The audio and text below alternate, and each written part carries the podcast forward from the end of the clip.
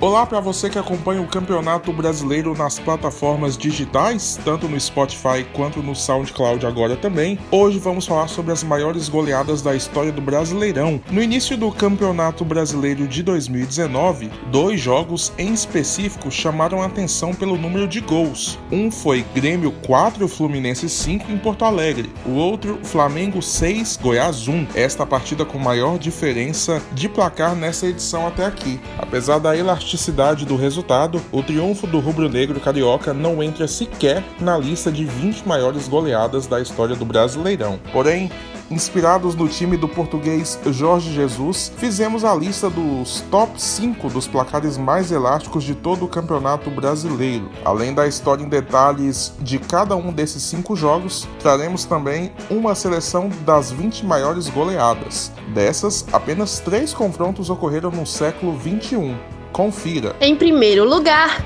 Corinthians 10, Tiradentes do Piauí 1. Pois é, Dani, acredite ou não, mas 10 dias antes o Corinthians havia perdido para o mesmo Tiradentes por 2 a 1 em Teresina, capital do Piauí. E mais surpreendente ainda é pensar que os piauienses abriram o placar na partida de volta ocorrida no estádio do Canindé da Portuguesa, o gol que acabou sendo o gol de honra, né? O que ninguém imaginava àquela altura era que o Corinthians construiria a maior goleada da história do Campeonato Brasileiro naquela edição de 1983. O time comandado por Mário Travaglini, começou sofrendo um gol, com Sabará de pênalti marcando aos 18 minutos para o Tiradentes. Porém, dali para frente, um certo doutor executaria um dos seus principais jogos com a camisa alvinegra. Em apenas 7 minutos, Sócrates viraria o placar da partida a favor do Corinthians.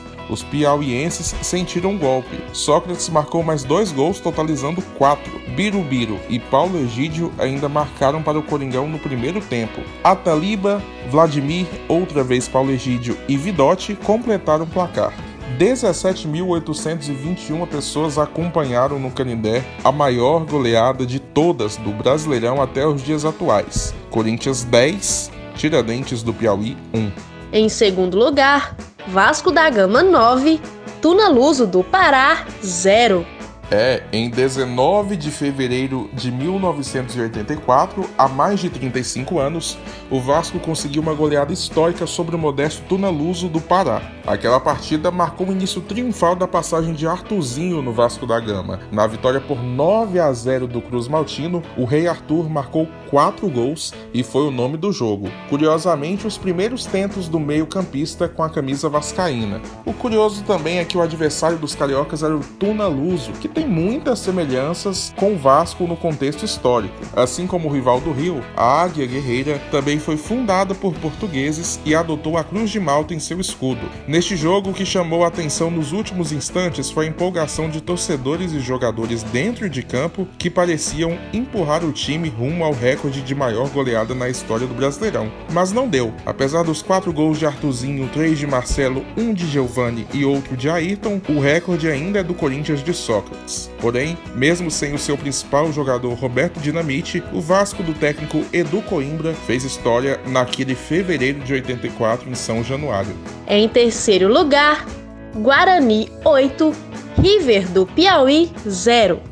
Olha o bugre aí, Dani. Entre a década de 70 e 80, o Guarani viveu a melhor fase da sua trajetória, incluindo um título brasileiro em 1978. Quatro anos mais tarde, o Bugre conseguiu a terceira vitória com a maior diferença de gols na história do Brasileirão. Em partida disputada contra o River, do Piauí, a equipe comandada por Zé Duarte não tomou conhecimento do time de Nivaldo Santana. O dono desse jogo foi Careca, um dos maiores jogadores da história do Guarani, que fez um hat-trick ou seja, três gols. Além do centroavante, capitão Jorge Mendonça, Hernani Banana e Ederson duas vezes marcaram os gols do Bugre.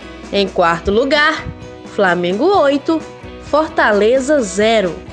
Olha só, Outra equipe que conseguiu uma goleada histórica em um grande momento do time foi o Flamengo em 1981, ano em que conquistou seus principais títulos, a Libertadores e o Mundial sobre o Liverpool da Inglaterra. No Brasileirão daquela temporada, o Fla conseguiu uma senhora goleada diante do Fortaleza, que na época não era um clube tão forte como nos dias atuais. Aquela peleja foi válida pela sexta rodada do grupo D, na primeira fase do Campeonato Brasileiro de 81. Naquela noite, o goleiro do Leão, Ado certamente teve pesadelos com o centroavante do clube carioca Nunes. O João Danado, como era conhecido, chegou à marca de incríveis cinco gols naquele confronto diante do Fortaleza. Peu marcou duas vezes na meta adversária, enquanto Vitor fez o outro gol do Urubu. O curioso é que apenas 11 mil pessoas foram ao Maracanã acompanhar em loco este duelo. Os números são bem inferiores aos que são de costume dos rubro-negros, né? O técnico do Flamengo neste jogo foi Modesto Bria, que comandava craques históricos do Mengão, como Raul, Luiz Pereira, Paulo César Carpegiani, Adílio e Nunes. Em quinto lugar, Fonseca 0, Fluminense 8.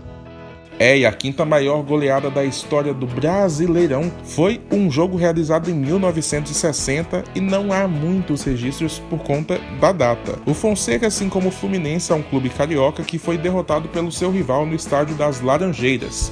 Este confronto é a maior goleada do Campeonato Brasileiro, se contarmos apenas os jogos antes da unificação em 1971. Naquele 31 de agosto de 1960, Jair Francisco anotou três gols. Valdo e Maurinho fizeram dois tentos cada e Paulinho Omena fechou o marcador para o Flu. O tricolor carioca contava com o treinador Zezé Moreira, irmão de Aimoré e Ayrton, também treinadores. Na goleada sobre o Fonseca, um dos Moreira mandou seu time a campo com Castilho, Jair Marinho, Pinheiro, Clóvis e Altair, Jair Santana e Jair Francisco, Maurinho, Valdo, Paulinho Omena e Escurinho, no esquema que hoje não é muito usual, 4-2-4. Confira agora as outras 15 goleadas com a maior diferença de placar. Em sexto lugar está o Grêmio, que venceu o Perdigão de Santa Catarina por 8 a 0. O jogo entre Santos e Bahia ocupa a sétima posição porque o Peixe venceu o clube baiano por 9 a 2. E as próximas três goleadas da lista tiveram placar de 8 a 1.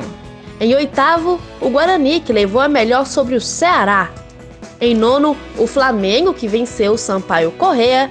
E em décimo, o Vitória da Bahia, que goleou o América do Rio Grande do Norte. O fato é que após a Copa de 2014, o número 7 não é nada agradável para o torcedor brasileiro. Mas se preparem, porque do 11 lugar ao 20, todos os resultados foram de 7 a 0. Vamos lá. Em 11 lugar, o Palmeiras venceu o CRB. Em 12, o Guarani levou a melhor sobre o Itabuna da Bahia. Em 13º, o Bahia saiu vencedor em cima do Vitória do Espírito Santo. O próximo da lista é o Vasco que venceu o Moto Clube. Lembrando que todos que eu falei até agora tiveram placar de 7 a 0 e todos os seguintes também terão esse resultado. Em 15º, mais uma vez aparece o Cruz Maltino, que dessa vez levou a melhor em cima do Inter de Santa Maria do Rio Grande do Sul. Em 16º, o Flamengo, que venceu o Santa Cruz. O São Paulo, por sua vez, levou a melhor sob o Paysandu e ocupa a 17ª posição. O próximo é o Cruzeiro, que venceu o Bahia fora de casa por 7 a 0.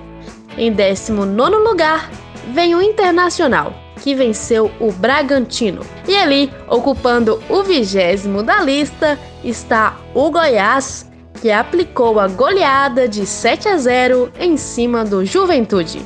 E aí, torcedor, tem alguma lembrança ou já ouviu alguma história de algum desses jogos?